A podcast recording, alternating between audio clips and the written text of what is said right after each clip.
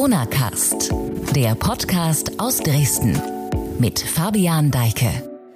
Die Kritik an Corona-Maßnahmen gibt es fast schon genauso lange wie die Pandemie. Doch Kritik ist nicht gleich Kritik. Das zeigen diverse Demonstrationen und die Art und Weise, wie etwa in sozialen Medien miteinander umgegangen wird. Damit willkommen zu einer neuen Folge Corona-Cast. Ich bin Fabian Deike und rede heute über die Folgen und Auswirkungen von mehr als einem Jahr Corona und Proteste. Meine Gäste sind zwei Investigativjournalistinnen, Doreen Reinhardt und Franziska Clemens. Beide beschäftigen sich intensiv mit diesen Themen. Das Gespräch gleich, zuvor aber wie immer ein Blick auf das aktuelle Geschehen. Und da mache ich es heute kurz. Nur zwei Meldungen. Los geht's mit dem digitalen Corona-Impfpass. Der ist an diesem Donnerstag an den Start gegangen. Die Anwendung namens Kopfpass werde Schritt für Schritt ausgerollt und in den App Stores verfügbar sein. Ziel sei es, bis Ende Juni die Anwendung für alle Interessenten zur Verfügung zu stellen. Das sagte Bundesgesundheitsminister Spahn. Den digitalen Impfnachweis gibt es auf Initiative des EU-Parlaments und der EU-Länder. Die hatten sich kürzlich auf die Details eines europaweiten Zertifikats geeinigt, mit dem man Impfungen, Tests und überstandene Covid-19-Erkrankungen nachweisen kann. Erhalten kann man den digitalen Nachweis künftig direkt in Praxen oder Impfzentren. Auch das nachträgliche Ausstellen soll möglich sein, etwa bei Ärzten und Apotheken. Mehr dazu lesen Sie auf sächsische.de.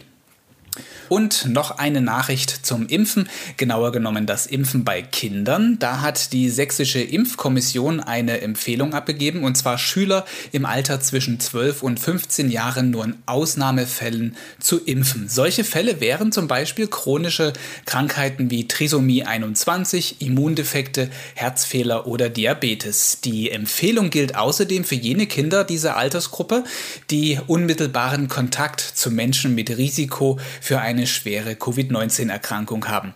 Als Begründung nennt die Impfkommission Sachsens, dass Kinder nach dem aktuellen Stand des Wissens nicht Treiber der Coronavirus-Pandemie seien und Infektionen nur in seltensten Fällen zu schweren Erkrankungen führten.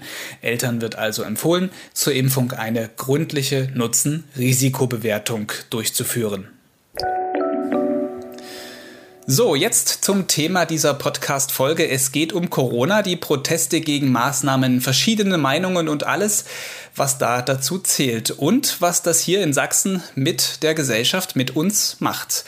Darüber rede ich jetzt mit zwei Kolleginnen, die seit mehr als einem Jahr Demonstrationen überall in Sachsen beobachtet haben, oft vor Ort waren, dort mit Menschen gesprochen haben und online wie offline das gesamte Geschehen verfolgen. So, und hier ist Doreen Reinhardt, freie Journalistin aus Dresden. Sie schreibt unter anderem für die Wochenzeitung Die Zeit und auch für sächsische.de. Ich grüße dich, Doreen. Hallo Fabian. Außerdem mit dabei hier im virtuellen Podcast-Studio, also wie immer in einer Videoschalte, Franziska Clemens, Investigativreporterin bei sächsische.de. Auch dir ein herzliches Willkommen. Hi, guten Morgen. Ja, Corona, das beschäftigt uns jetzt seit mehr als einem Jahr immerhin. Steht jetzt ja der Sommer vor der Tür. Das Gröbste dürfte also erstmal vorübergehend überstanden sein. Die neue Verordnung für Sachsen, die Schutzverordnung für Sachsen, die ab 14. Juni gilt, verspricht viele Freiheiten, die wir zurückbekommen. Doreen, du beschäftigst dich sachsenweit mit Corona-Protesten. Glaubst du, dass sich mit dem Rückgang der Zahlen, der Infektionszahlen über den Sommer jetzt auch die Lage an der Protest- und ich nenne es mal Maßnahmen-Gegnerfront beruhigen wird? Also Mobilisierungspotenzial für Demos in, mit irgendwelchen, äh, wo man Protest aufsetzen kann, wie es jetzt auch während der Pandemie und Corona geschehen ist, ähm, das wird nie ganz weggehen. Dafür ist auch an, einfach in Sachsen an vielen Orten zu viel Potenzial. Aber ich denke schon, dass sich nun, wo einfach äh, ja auch die Gründe ein wenig wegfallen, weil viele Maßnahmen gelockert werden, man kann wieder ins Restaurant gehen und so weiter und so fort, dass es da eine gewisse Beruhigung gibt. Man merkt auch schon zum Beispiel die Ringspaziergänge in, in Zittau, die Teilnehmerzahlen lassen weg. Also es geht alles ein bisschen runter. Im Erzgebirge ist dann, oder in, in Mittelsachsen, Erzgebirge, da in Westsachsen ist noch allerhand los. Aber es sind, ähm, ich, ich würde es jetzt stark bezweifeln, dass jetzt gerade eine große Querdenker-Demo, wie wir es Ende letzten Jahres zum Beispiel in Leipzig erlebt haben, dass das jetzt gerade Zehntausende Menschen mobilisieren würde. Also ich nehme an, erstmal eine gewisse Beruhigung. Mhm. Äh, ganz ehrlich, ich glaube selber auch nicht, dass es jetzt über den Sommer nochmal sowas geben wird.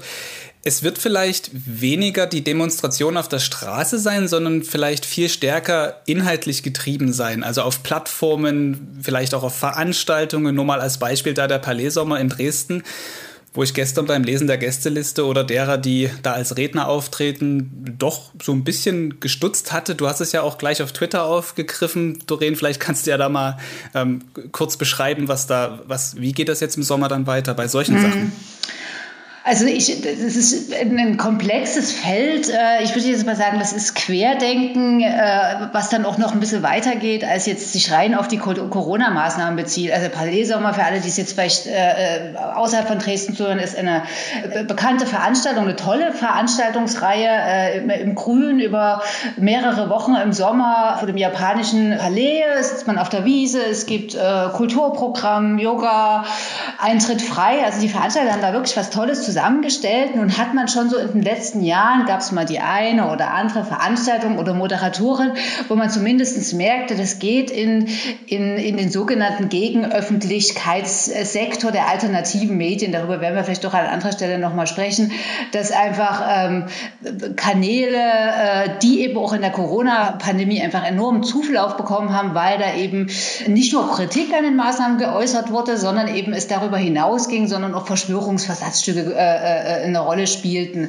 Und jetzt beim Palais Sommer gibt es so den Bereich Akademie, das ist ein neues, so ein Bildungsangebot, will man da offenbar schaffen. Und da gibt es halt schon einen erheblichen Anteil, das sind nicht alle Rednerinnen und Redner, äh, äh, sollte man da einordnen, aber es gibt einen erheblichen Anteil an, an, an Menschen, die aus diesem alternative Gegenöffentlichkeitssektor kommen, wo es so Verschwörungstheoretisches über, über Medien, Finanzmärkte, das Wirken von Systemen, also wo es etliches zu finden ist, was man auf jeden Fall transparent einordnen sollte, wo man aber merkt, dass dieses Denken, was äh, auch in der Corona-Pandemie einfach äh, eine große Konjunktur hatte, dass das auch in, ohne Demonstration stattfinden wird. Mhm. Das ganze Thema Querdenken und Maßnahmenkritik, mir fiel es wirklich schwer im Vorfeld auch dieser Podcast-Folge, mich dem dem Thema zu nähern. Und ich habe dann gedacht, okay, für dieses Gespräch wäre es vielleicht ein ganz guter Ansatz, wenn man sich mal anschaut, dass Maßnahmenkritik ja keinesfalls gleichzeitig ähm, bedeutet, dass man ähm, ja auf Demonstrationen auftritt und gewalttätig wird. Ne? Also das ist ja ein sehr breites Spektrum da. Also jedenfalls mein Empfinden. Also es ist anders als vielleicht bei einer Pegida-Demonstration, wo man ein Muster sieht, da weiß man, wer das, äh, wer dazu aufruft, wer da hingeht, welche Positionen da vertreten sind. Bei Corona-Protesten müssen wir da genau hinschauen und differenzieren zwischen Teilnehmern und wer dazu aufruft und mobilisiert. Das ist jetzt so mein Empfinden aus Berichterstattung und, und Social-Media-Konsum. Was sind da eure Erfahrungen von der Straße, beziehungsweise ja, was habt ihr erlebt, als ihr auf Corona-Demonstrationen gewesen seid? Franziska, vielleicht du, weil du in Dresden sehr oft eben auf Demonstrationen gewesen bist. Also ich muss sagen, ich habe nicht nur diejenigen, die da mobilisiert haben, als die erlebt, die Lust auf Randale und Gewalt haben. So, es gab gerade mal so eine Phase dann irgendwie im, im März, April, wo dann irgendwie auch die Maßnahmen schon eine ganze Zeit lang wieder relativ scharf war, wo man gemerkt hat, da sind Leute unterwegs, die haben teilweise auch wirklich richtig Lust auf Eskalation. Da sind irgendwie Frauengruppen unterwegs, die sonst wahrscheinlich, also die man sonst ein, an einem Wochenende einordnen würde in, ihr macht irgendwie eine witzige Wanderung, die darauf fast nur gewartet haben, dass die Polizei sie anspricht und fragt, Entschuldigung, Sie sind hier irgendwie eine größere Gruppe, was machen Sie denn hier? Um dann sofort loszuschreien und, und, und Worte, harte Worte wie Diktatur um sich zu werfen. Deswegen habe ich fast eher das Gefühl, dass da teilweise auch diejenigen, die mobilisiert haben, so eine Stimmung ausgenutzt haben. Und dann sich auch teilweise, also ich habe vor allem Demos in Dresden besucht, dann teilweise ja auch dann irgendwie aus dem Staub gemacht haben. Ich erinnere mich da an den 13. März, als etwa 2000 Personen stundenlang auf der Straße ohne, oft ohne Masken und Abstand beieinander standen. Da wurden auch irgendwie PolizistInnen gewürgt und geschlagen. Markus Fuchs, der Dresdner Querdenken-Kopf, hat vorab dazu aufgerufen, spazieren zu gehen, shoppen zu gehen, gehen, irgendwie in der Nähe zu sein, falls die Demo noch erlaubt werden sollte, die vorher verboten worden war. Und als dann alles so eskaliert ist, dann sendete er auf einmal ein Video und sagte, ja, das ist jetzt hier irgendwie alles aus dem Ruder gelaufen, aber habe die Stadt Dresden ja so quasi auch irgendwie jetzt eine Quittung für, für, ihren, für ihr Verbot bekommen und er fahre jetzt übrigens nach Chemnitz zu einer anderen Demo. Tschüss. So. Das heißt, er hat vorher zwar natürlich dafür gesorgt, dass diese Menschen vor Ort waren, aber diese Eskalation damit, damit wollte er dann gar nicht mehr so viel zu tun haben, sondern hat es dann eher so ein bisschen darstellen wollen, als, als habe ich das sich ja jetzt selber hochgespult, weil die Leute auch einfach Maßnahmen würde sein. Also ich würde noch ähm, sagen, es gibt ja auch, wir haben ja auch äh, völlig harmlose, sage ich jetzt mal in Anführungsstrichen, äh, Protestformen erlebt. Also es gab natürlich vielfältige, äh, äh also Kritik, die man äußern konnte und sollte und für die man auch Verständnis haben muss. Es gab viele Branchen, äh, die in Nöten waren, von der Gastronomie über Kultur.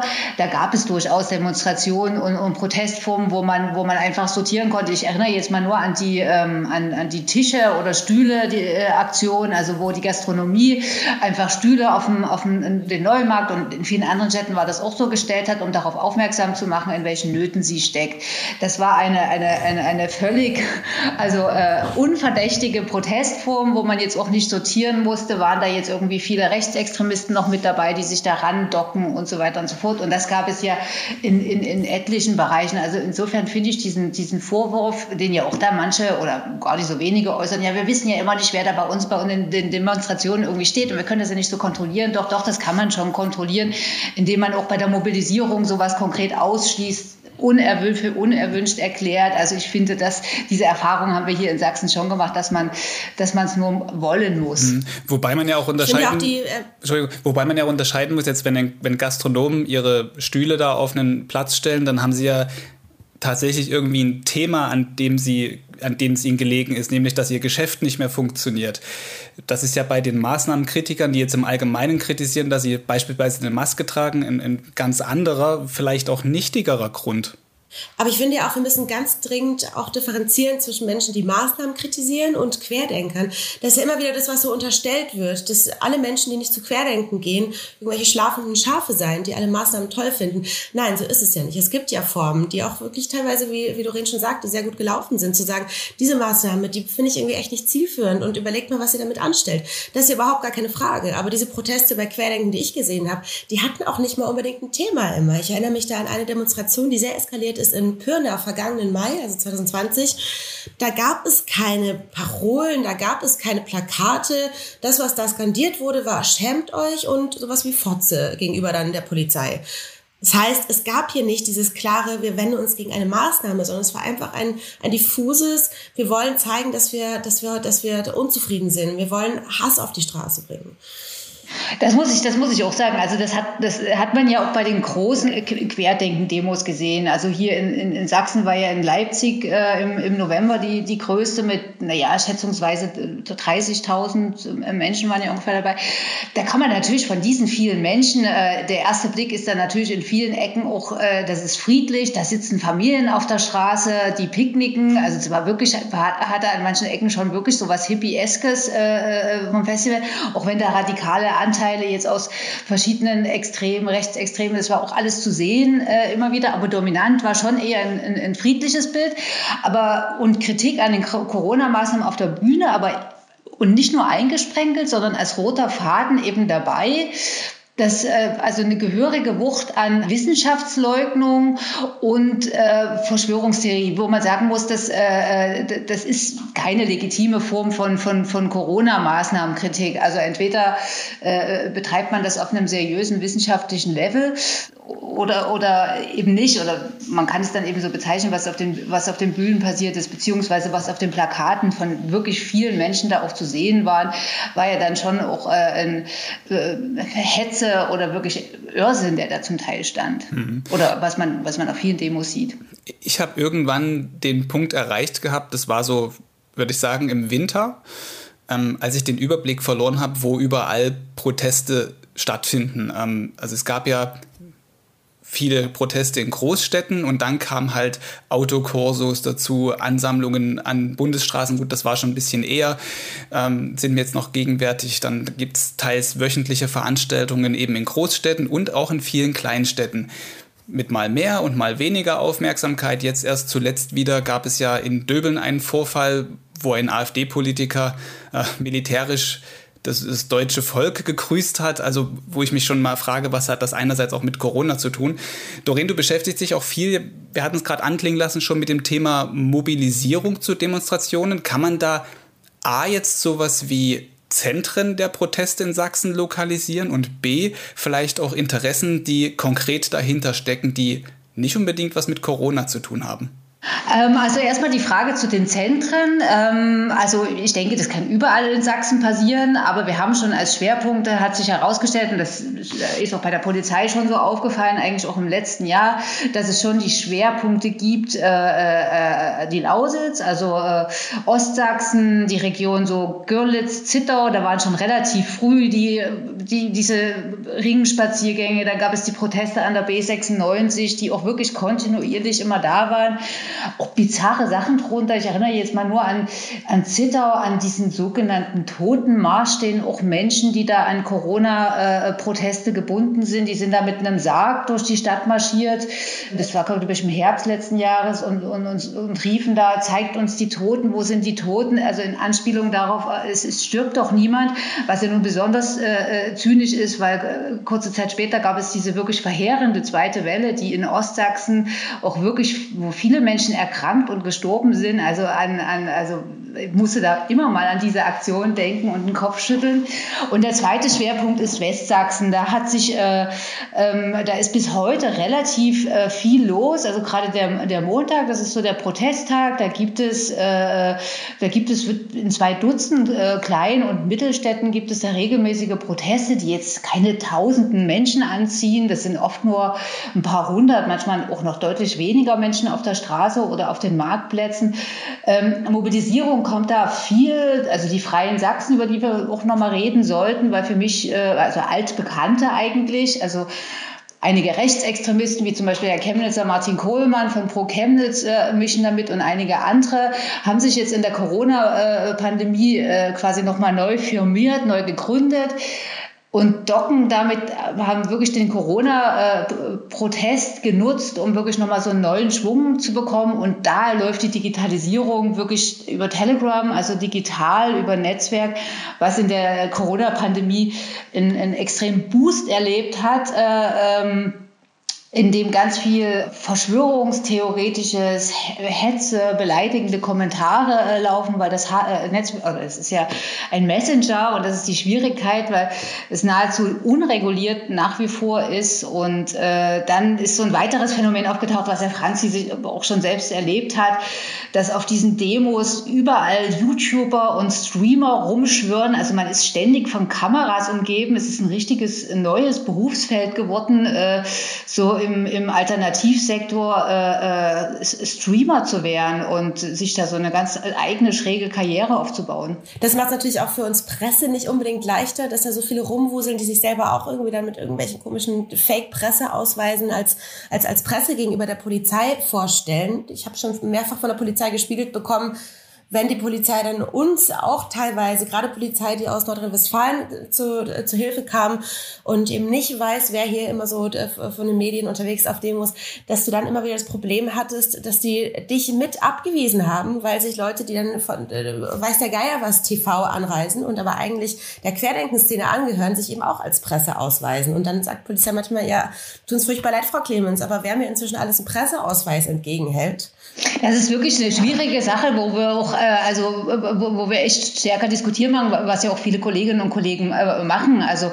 erstmal, was ist ein bundeseinheitlicher anerkannter Presseausweis? Was gibt es da für äh, Verbände, die äh, quasi unseren Se Sektor anerkennen, den seriösen? Und, und äh, was sind noch für äh, sch schwierige Quellen, wo man das sich verschaffen kann? Aber man kann ja wirklich ähm, die, äh, also so, gibt da einige auch sächsische äh, Protagonisten, die sich eben wirklich dann so, so einen Telegram-Kanal aufbauen, sich professionelle Kameraausrüstung kaufen, sich eine Presseweste irgendwie drucken und einen Fake-Ausweis verschaffen und dann irgendwie jede Woche auf zwei oder drei Demos sind Und man kann wirklich zusehen, wie so ein Telegram-Kanal dann wirklich einfach extrem schnell binnen kurzer Zeit wächst. Und die verkaufen dann nebenbei noch T-Shirts, wo wo ungeimpft und glücklich draufsteht oder irgendwie solche Sachen. Also da entstehen richtige Geschäftszweige. Hm, du bist ja auch so ein bisschen am Recherchieren daran. Gibt es da auch Zahlen, was, was die damit auch vielleicht verdienen mit so etwas? Also da habe ich jetzt wirklich ähm, ähm, keinen Einblick, also, also jetzt kein sächsisches Beispiel. Ähm, ich, mich interessiert da eher zu beobachten, wie schnell so ein Kanal äh, wachsen kann, welche Methoden die nutzen. Da muss es dann natürlich auch immer mal so ein Coup sein, irgendwas ungeheuer Aufregendes, äh, was man dann gemacht hat, irgendeine Störaktion, mit der man dann noch viele Aufmerksamkeit in seinen Kanal bekommt, viele Klicks, das ist ja eine Währung. Was da genau verdient wird, also es gibt, äh, ja, jeder macht da so seine eigenen Spenden. Spendenaufrufe irgendwie über PayPal oder verkauft noch dies und das nebenbei. Was die genau verdienen, das kann ich mir ehrlich gesagt, äh, habe ich keine Ahnung, kann ich nicht beantworten. Mhm. Also es gibt ein sächsisches Beispiel, der hat immer wieder mitlaufen, das ist zumindest seine Aussage dann, wie viel er angeblich damit verdient. Da kommt schon mancher während so eines Streams 200, 300 Euro zusammen. Und wenn dann Leute irgendwie teilweise nur 2 Euro spenden, dann wird er auch manchmal richtig fuchsig und beschwert sich auch darüber, was denn los sei mit ihnen. Davon könne er doch nicht mehr essen gehen. Also letztlich wollen sie auch von ihrer Pressearbeit wie Sie sie bezeichnen, auch irgendwie in einer gewissen Weise leben. Äh, find, denkt ihr, dass durch diese Blogger so eine Art Verwässerung, was jetzt, wenn man jetzt auf Demonstrationsgeschehen sich das anschaut, eine Verwässerung unseres Berufsbilds als Journalisten stattfindet, weil am Ende entscheidet ja das Publikum, was es sich ansieht, was es glaubt und, und was es denkt, zur eigenen Meinungsbildung zu brauchen. Ja, klar, die Gefahr besteht auf jeden Fall, aber das haben wir in allen Bereichen und deswegen ist es auch wichtig, äh, sich damit zu beschäftigen und auch Regeln und Gesetze zu finden, wie man zum Beispiel so ein, so ein, so ein ich nenne es jetzt Netzwerk, auch wenn es das nicht sein will, wie Telegram irgendwie dafür zu finden, um es zu regulieren. Na klar, also wir merken das ja ganz einfach, wenn wir auf Demos stehen, dass eben nicht unterscheidbar ist, zum Beispiel für Polizistinnen und Polizisten, äh, ist das jetzt ein, ein richtiger, seriöser Journalist oder ist das jemand quasi von Alternativmedien? Äh, die, die Vertreter der Alternativmedien sagen, aber wir sind doch auch alles richtige Journalisten, weil wir berichten doch auch für unser Publikum. Aber natürlich muss man da schon unterscheiden, dass ein aktivistisch äh, äh, motiviertes und praktiziertes äh Berichten ist. Wir also ich würde jetzt für mich als Journalistin und für Franzi und viele andere Kolleginnen und Kollegen gilt das ja auch. Für uns gilt ja schon, äh, gelten einige Maßstäbe, wie zum Beispiel, dass wir verschiedene Perspektiven berücksichtigen, dass wir unsere Fakten prüfen, etc., etc. Also da sollte man schon klar unterscheiden und diese Verwässerung wird in vielen Bereichen deutlich, aber am deutlichsten sicher an, an, an, an, so, in so einer Demo, an so einer Demonstration, wo sich beide Seiten einfach sehr verwechselbar auf den ersten Blick gegen oder nebeneinander stehen. Denkt ihr, dass es da reicht, dass eben seriöser, äh, seriöser Journalismus, so wie ihr ihn auch betreibt, ähm, um da dagegen zu halten? Also es gibt ja schon Institutionen, die ganz klar machen, wir haben irgendwie so einen Pressekodex und sowas, wir haben einen Deutschen Journalistenverband, es gibt schon Institutionen, die ganz klare, einen ganz klaren Rahmen aufstellen, so was brauche ich, damit ich eben behaupten kann, seriösen Journalismus zu betreiben. Mehr Quellenprinzip oder, oder all solche Dinge, all dergleichen mehr. Aber das ist wieder halt die alte Frage Medienkompetenz. Wenn, wenn wir ganz viele RezipientInnen haben, die das gar nicht mehr interessiert, dann können wir noch so sehr darauf pochen, dass wir doch unsere ganz klaren ähm, handwerklich vorgegebenen Grundsätze haben. Wenn wir Menschen haben, die gar nicht so richtig unterscheiden können, was ist denn jetzt ein seriöser Bericht? Ist YouTube nicht auch genauso? Also Leute, die allein schon sagen, meine Quelle ist YouTube. YouTube ist erstmal keine Quelle, sondern YouTube ist sowas wie ein weißes Blatt Papier, wo alles und nichts stehen kann. Aber da wird gar nicht weiter hinterfragt, was ist denn da die Quelle, die auf YouTube mir was mitteilt. Und das ist dann eben eine, Frage, das muss von der anderen Seite so ein bisschen auch kommen, Medienkompetenz irgendwie herzustellen. Mhm. Wir können unseren Job sauber erledigen, aber wir können nicht dafür sorgen, dass die Menschen eine saubere von einer, von einer unsauberen Quelle unterscheiden können. Das muss, glaube ich, fürchte ich, früher stattfinden.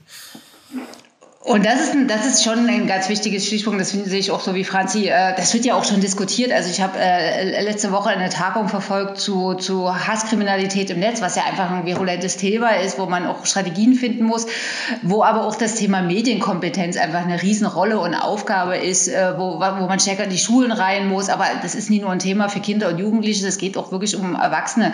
Ähm, ich fand gestern, also so nach der Auswertung der Landtagswahl in Sachsen-Anhalt, habe ich so, so ein paar rechte Vordenker gelesen, wie die das ausgewertet haben.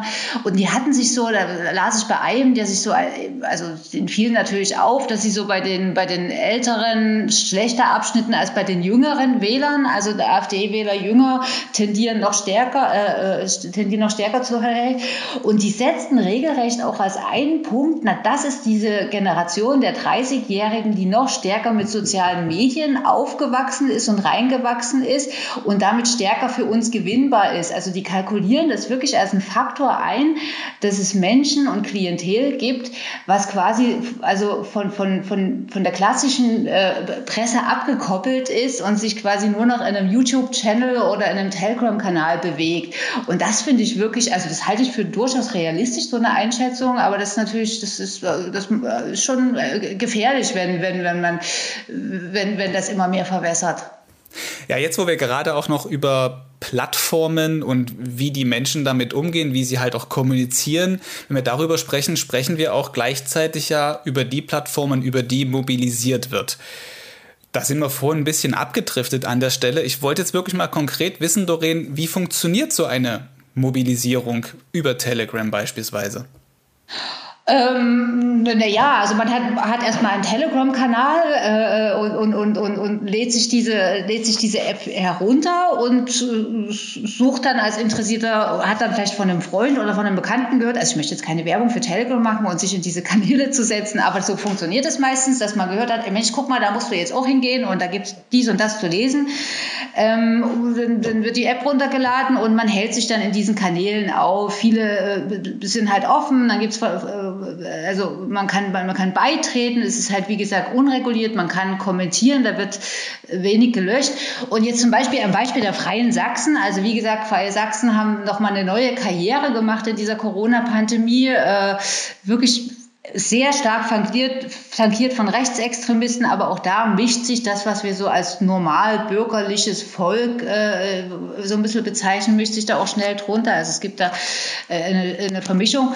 Und die haben jetzt, also Stand heute, ich gucke jetzt noch mal rein, die haben jetzt äh, ein, ein knapp 42.000 Abonnenten. Das ist irre schnell gewachsen. Die pusten da irgendwie im Stundentakt irgendwelche Nachrichten und zugespitzte kommt, also zum Beispiel am Beispiel Zwönitz. Ähm, ich war äh, äh, in Zwönitz gibt es immer wieder auch regelmäßig Proteste und da hat, das ist ein bisschen ein kleiner Schwerpunkt für die Freien Sachsen ge, ge, geworden. Also da haben sie irgendwie immer so ein bisschen Randale Lust oder Eskalationslust. Da gab es auch schon äh, äh, so kleine Demos, die eskaliert sind, wo es dann auch am Rand so Prügelszenen zwischen Demonstrantinnen und Polizisten gab.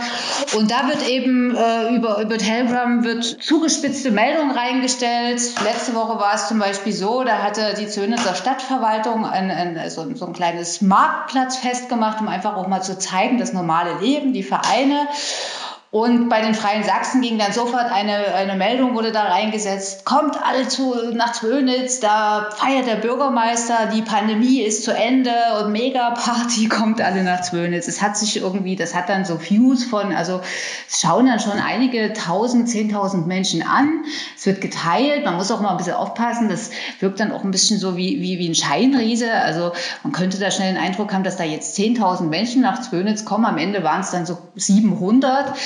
Aber so läuft ungefähr die Mobilisierung, um, um dann auch nochmal zu verdeutschen. Es kursierte dann auch noch so ein, ein, ein, ein Videoschnipsel von einem älteren Herrn, der offenbar auch Telegram-Nutzer ist, der dann irgendwie erzählte, als er gefragt wurde, warum er denn jetzt an diesem Abend ins Bönitz ist, er hätte, hat er geantwortet, er hätte eben gelesen, dass in, dass ins Bönitz die Pandemie beendet wird. Also er hatte quasi dieses, dieses freie Sachsen Verschwörungsnarrativ, da wird die Pandemie beendet, hat er offenbar für bare Münze genommen, äh, genommen, um mal zu verdeutlichen, wie sehr das da ineinander fließt. Vielleicht noch einfach dazu, das ist ganz interessant, bei Pegida war dann irgendwie Facebook besonders wichtig, um zu wissen, wann, wo trefft ihr euch denn. Aber da hat es dann auch gereicht, einmal vorher nachzugucken und dann war man eben an diesem Ort. Jetzt heutzutage hat sich Journalismus auch noch mal ein bisschen dahingehend verändert, dass man also in so einem diffusen Demonstrationstag, wo es keine klare erlaubte Demo gibt, wie am 17.04. in Dresden beispielsweise, die ganze Zeit aus seinen sämtlichen Telegram-Kanälen guckt, wo mobilisieren sie das als nächstes jetzt irgendwie hin? Mhm. Und dann äh, ist man als Journalistin die ganze Zeit irgendwie mit dabei und, und, und kriegt dann mit, wie mal wieder hier ein kleiner diffuser ähm, Wannabe-Gottesdienst stattfindet und da mal wieder dann irgendwie äh, zehn Leute vorm Palais äh, sich treffen. Also da hat sich auch für uns, wenn ich so nochmal so die Arbeit ein bisschen verändert. Mit welchen Medien müssen wir mhm. arbeiten? Das ist ja auch letztlich für die ist ja auch letztlich aber für die Leute eine Veränderung, die auf Demonstrationen gehen, die teilnehmen wollen. Die müssen das ja auch so nutzen. Und das ist ja, also ich glaube, wenn du dann halt tatsächlich so hardcore äh, immer auf Demos gehst, ist ja auch dann dem allen zu folgen, das muss ja auch unheimlich zeitintensiv sein, A, das bereitzustellen, aber B, auch dem Ganzen zu folgen, wenn es so viele Kanäle einfach gibt. Das, das kanalisiert sich oder gibt es natürlich so ein paar Schwerpunktkanäle, also äh, wie zum Beispiel die Freien Sachsen dabei, also da, das, äh, da trennt sich so oder ergibt sich so ein großer Hauptkanal. Aber es gibt natürlich auch für, für uns ist auch ein bisschen schwierig, weil oder, oder sicher geht es dann eben auch für die, für, für, die, für die Polizeibehörden einzuschätzen, was könnte denn jetzt eine große Demonstration werden oder was nicht. Also das haben wir in den letzten Monaten ja auch erlebt, dass es, äh, äh, es waren verschiedene Versammlungslagen verboten wegen äh, Corona auf Auflagen äh, war, da war die Frage, es wurde sehr viel trotzdem mobilisiert. Es wurde ein großer Polizeieinsatz vorbereitet. Das gab es in Dresden ein paar Mal, das gab es auch in Leipzig äh, äh, immer mal. Ähm, und war jetzt die Frage, kommen die Menschen trotzdem in Massen oder nicht? Also das ist auch jeweils immer ein bisschen verschieden ausgegangen mhm. und schwer zu kalkulieren vorher. Mhm. Ich hatte auch hier im Corona-Cast nach der Querdenken-Demonstration, die in Dresden am 13. März so aus dem Ruder gelaufen war, mit der Polizei gesprochen, auch in Podcast-Folge mit dem Pressesprecher der Polizei ähm, hier gemacht, mit äh, Thomas Geithner. Und er sagte mir halt auch, es gibt tatsächlich auch spezielle Ermittler, die im digitalen Raum eben auch in diesen Kanälen unterwegs sind und das dann für die Lagebewertung ganz wichtig ist. Jetzt hier bei sächsische.de, bei dem neuen Podcast Politik in Sachsen, war diese Woche Sachsens Innenminister zu Gast und auch da ging es um das Thema Querdenken und er hat ähm, gegenüber meiner Kollegin Annette Binninger über Fehler und das Lernen daraus in Bezug auf Querdenken-Demos gesprochen. Konkret ging es da in der Rückschau um die Querdenken-Demo in Leipzig im November, die da eskaliert war. Hören wir vielleicht einfach mal ganz kurz rein, was der Innenminister sagt. Es geht nämlich da auch genau um diesen Punkt, wieso eskaliert sowas. Also die Corona-Zeiten sind ja für uns alle, für viele Wirtschaftsbetriebe sehr, sehr herausfordernd, für manche existenziell. Deswegen gibt es auch nachvollziehbarweise Protest gegen die einschneidenden Corona-Maßnahmen der Regierung, die auch Grundrechte beschränkt haben. Ich habe alles Verständnis dafür, solange die Proteste friedlich bleiben und wenn sie sich an die Regeln halten. Dann ist es Ausdruck einer gelebten Demokratie. Und äh, auch die Polizei ist in diesen Tagen sehr herausfordernd. Und wenn wir über Demonstrationen reden, dann reden wir über ein Grundrecht, das verfassungsmäßig verankert ist. Die Polizei schützt dieses Grundrecht, indem sie die Versammlungsrecht gewährleistet. Ähm, zum Zweiten hat sie die Aufgabe, dort überall, wo Auflagen und Verbote ausgesprochen sind, das durchzusetzen. Und zum Dritten natürlich die Vorschriften des Infektionsschutzgesetzes, also Abstand, Hygienemaßnahme, Masken durchzusetzen. Das alles gemeinsam ist gleichzeitig überall und bei auch größeren Teilnehmerzahlen so nicht möglich. Soweit Roland Wöller im neuen Podcast Politik in Sachsen bei sächsische.de. Also man hört da Verständnis, aber auch irgendwie das Einkalkulieren durch, dass Corona-Protest nicht wirklich kontrollierbar ist. Oder wie versteht ihr diese Aussage?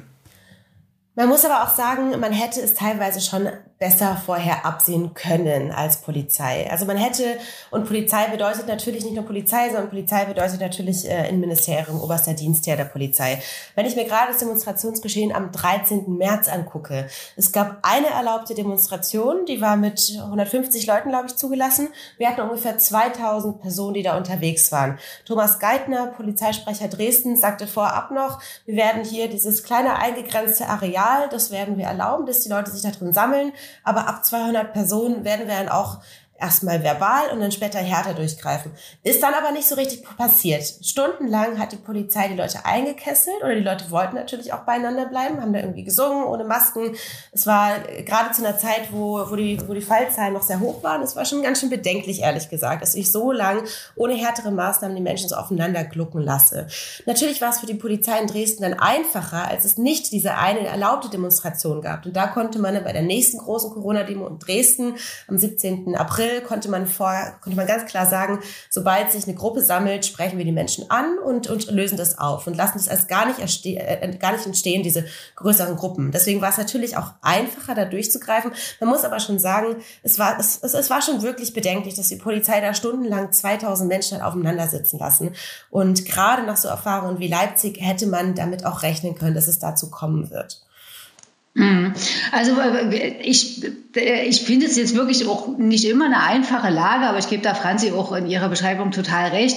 Ähm, das Missverhältnis, was da in den letzten Monaten entstanden ist, ich glaube, wir entfernen uns jetzt auch im Laufe des Sommers so ein bisschen davon, je mehr äh, Corona-Maßnahmen einfach fallen. Aber also wenn man täglich Polizeiberichte aus ganz Sachsen von den verschiedenen Polizeidirektionen liest, dann hat man ja ständig diese, diese, diese Bagatell-Corona-Delikte, wo wirklich Menschen fünf Menschen haben Skat gespielt in der Garage ohne Maske und die wurden dann quasi haben Ordnung, also äh, äh, haben Strafbescheide bekommen oder beziehungsweise Bußgeldbescheide bekommen äh, oder drei Jugendliche haben sich irgendwo getroffen ohne Maske und haben einen Bußgeldbescheid bekommen. Also das alles wurde sind alles so Sanktionierungssachen äh, gewesen während der ganzen Pandemie, die sich da gehäuft haben.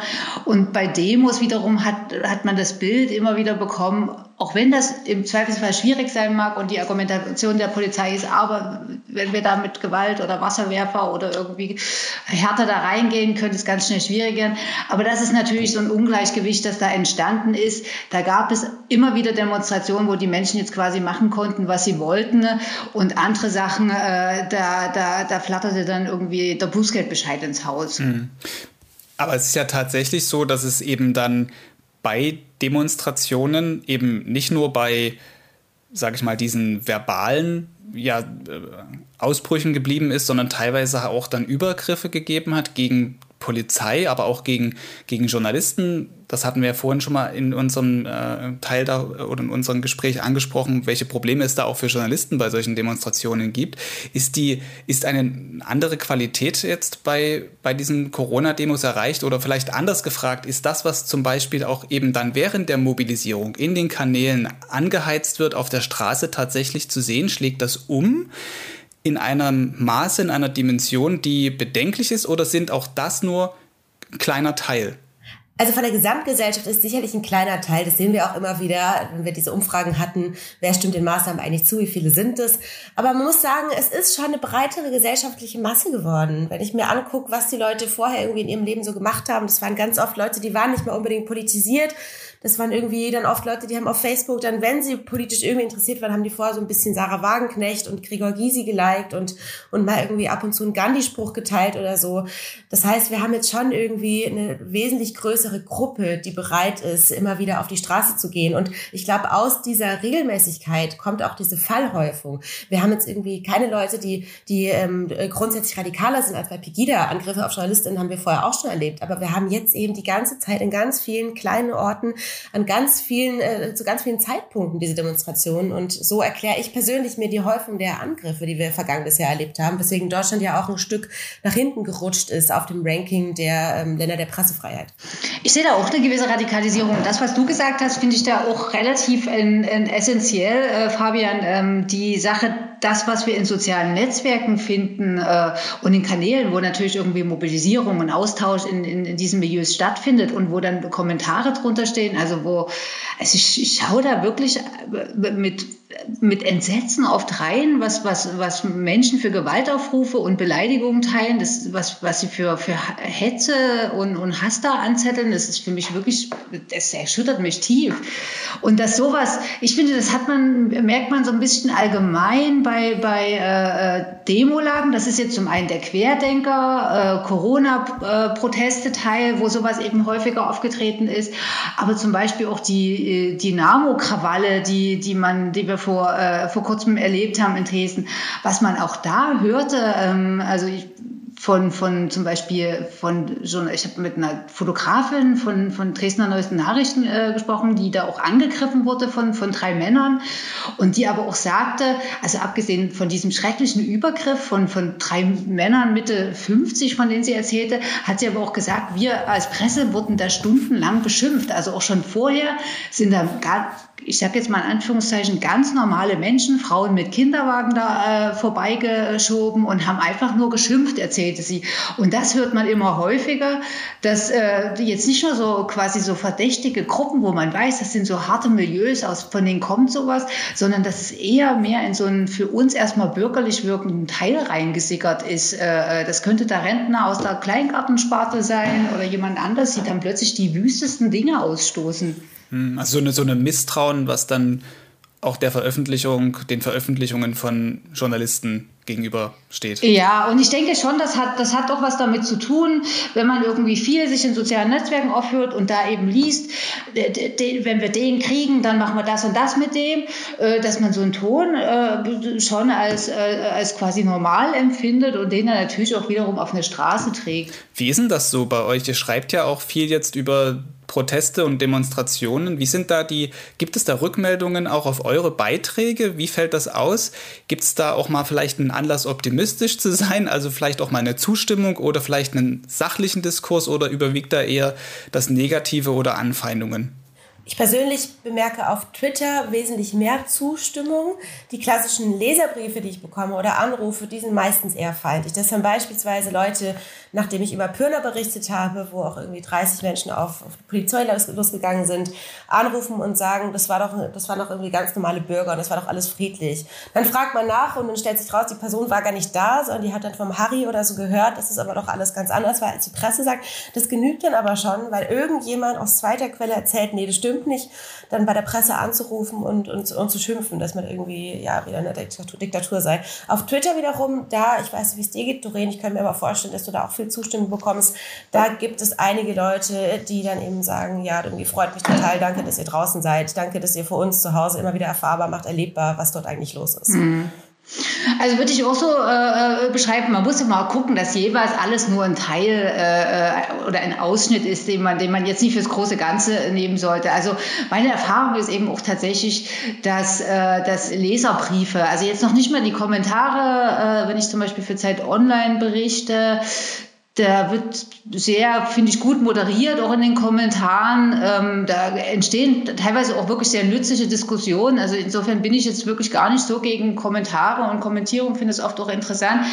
Äh, was man so an Leser-Mails äh, oder Briefen bekommt, das finde ich teilweise auch erschreckend. Also die, äh, das Negative nimmt da ungefähr 90 Prozent ein. Also ich habe hab so eine Erfahrung neulich erstmal noch gemacht. Da habe ich für euch über einen, äh, also für Sächsische über einen Arzt berichtet, einen Frauenarzt aus Dresden, der auch naja, zumindest im Querdenken-Spektrum da auch einige Gedanken teilt, äh, ähm, bei seinen äh, äh, auch so ein bisschen Anschluss sucht, bei der Ministerin Köpping war und versucht so seine Thesen so ein bisschen zu verbreiten. Und auf diesen Text äh, äh habe ich wirklich viele äh, Reaktionen bekommen. Teilweise haben mich die Leute einfach so angeschrieben, teilweise über die Redaktion. Also es gab nichts Moderates, sondern nur sehr äh, radikale Reaktionen. Also entweder gab es so vielleicht ein Drittel äh, der Antworten war so, ja, sie haben den ja viel zu harmlos beschrieben, diesen Corona-Leugnerarzt und sowas darf doch überhaupt keine Plattform bekommen, das geht ja gar nicht in der Zeitung. Und äh, die anderen zwei Drittel war, wie konnten sie diesen unglaublich tollen Arzt verunglimpfen? der sagt doch nur die Wahrheit. Also es gab irgendwie nur schwarz und weiß und wenig grau. Absolut, absolut. Mhm. Es gab nur schwarz und weiß. Es war wirklich, ich habe da, also hat mich einige Wochen verfolgt. Also es ging dann auch nochmal, jedes Mal, wenn das wird dann auch, sobald es dann auch nochmal auf alternativen Medien besprochen wird, also dieser Arzt hat dann bei Achse des Guten, also ein, ein, ein Medium aus dem, aus dem Rechtssektor ein Interview gegeben und daraufhin habe ich dann, und hat mich dann auch erwähnt und diesen Text ausführlich zitiert, daraufhin habe ich dann nochmal einen Schwall von Leserpost bekommen. Mhm. Also ja, ja gut, wobei man die dann ja weiß, wo sie, also ich meine, ja, ja, das klar. ist ja dann wieder publikumsgetrieben, ne? So, dass absolut, du absolut. nach dieser Veröffentlichung was bekommen hast. Vielleicht mal jetzt nach dem, was du jetzt gerade ausgeführt hast, abschließend für dieses Gespräch noch eine Frage, eine entscheidende und wichtige Frage. Sind die durch die Corona-Pandemie eingenommenen Positionen der Menschen oder vielleicht auch die entstandenen Wunden in der Gesellschaft wieder heilbar? Oder seht ihr da jetzt eine Spaltung, die immer weiter vorangetrieben wurde, die vielleicht auch schon vor Corona angefangen hat, die jetzt aber so eine unheimliche Beschleunigung genommen hat, dass es echt schwierig ist, das wieder so ins Lot zu kriegen? Also heilbar muss ich jetzt ganz ehrlich so ein bisschen pessimistisch sagen, sehe ich da jetzt auf die Schnelle nichts. Ich sehe, also wir reden ja nun schon viele Jahre, gerade auch in Sachsen, über Spaltungen. Das sollte man auch nicht übertreiben, weil man soll, also äh, wir sollten uns auch immer darauf konzentrieren, auch als Berichterstatter. Es gibt auch immer wieder einen größeren Teil der Menschen, die die, die Maßnahmen mittragen, die völlig vernünftig sind, die äh, die, die, die Wissenschaftsergebnisse äh, anerkennen. Also wir sollten auch darüber sprechen. Natürlich konzentrieren wir uns jetzt in diesem Podcast auf die andere Seite. Seite. Ähm, insofern Spaltung, ja, gibt es in gewissen Teilen. Ich empfinde die Verrohung der Sprache und das Hineintragen von Verschwörungs- und radikalen Positionen so in eine gewisse Mitte finde ich gefährlich. Äh, da sollte man einfach wirklich, also Medienkompetenz, politische Bildung, offen Probleme benennen. Das ist in Sachsen immer wieder noch ein Problem, finde ich. Haben wir jetzt auch die letzten Tage und Wochen wieder so festgestellt. Aber ohne das kommen wir nicht weiter. All das sind Dinge, die mit zum Weg in die, also gehören für mich. Ich habe auch das Gefühl, dass da einige Menschen nicht nur in Sachsen, sondern in Baden-Württemberg beispielsweise, haben wir auch noch so einen Schwerpunkt, in den Abgrund abgebogen sind, wo man sie nicht mehr so schnell rausbekommt. Wenn es Menschen gibt in Deutschland, die sich mit einer Anne Frank, mit einer Sophie Scholl vergleichen, dann hat da jemand ganz maßgeblich weder Nazi-Deutschland noch Nachkriegsdeutschland verstanden und damit auch eigentlich die ganze Basis, auf der wir hier leben, nicht. Und wenn es gerade noch Menschen sind, die vorher vielleicht gar nicht so, gar nicht so politisch waren und dadurch hat jetzt Politisierung stattgefunden und auch teilweise dann gleich so eine, so eine ganz rasante, dann ist mir unklar, wie wir die zurück kommen sollen. Das haben wir auch nach Pegida gemerkt, dass viele Familien bis heute gespalten sind, Kinder nicht mehr mit ihren Eltern sprechen. Und das, was bei Pegida passiert ist, im kleineren, fürchte ich, bemerken wir jetzt noch mal ein bisschen ja, weiter ausgebreitet deutschlandweit. Mhm. Da muss man ja auch sagen, also Sachsen, äh, um auch mal den Blick zu werfen, Sachsen ist natürlich immer irgendwie ein gewisser Protestschwerpunkt jetzt so in den, in, in, in, im, im, im Osten. Aber genauso haben wir, und das hat mich auch ein bisschen erstaunt, am Anfang zumindest, haben wir ja auch gesehen, dass es eine große Szene in Stuttgart und Baden-Württemberg gibt. Die setzt sich noch mal ein bisschen anders zusammen. Die ist, ähm, also da gibt es auch rechtsextreme und völkische Positionen. Das ist hier noch mal ein bisschen stärker. Hier gibt es auch Hippies wiederum, aber jetzt im, im Erzgebirgsdorf weniger als, als jetzt äh, in, also in einem Vorort von Stuttgart zum Beispiel, ja.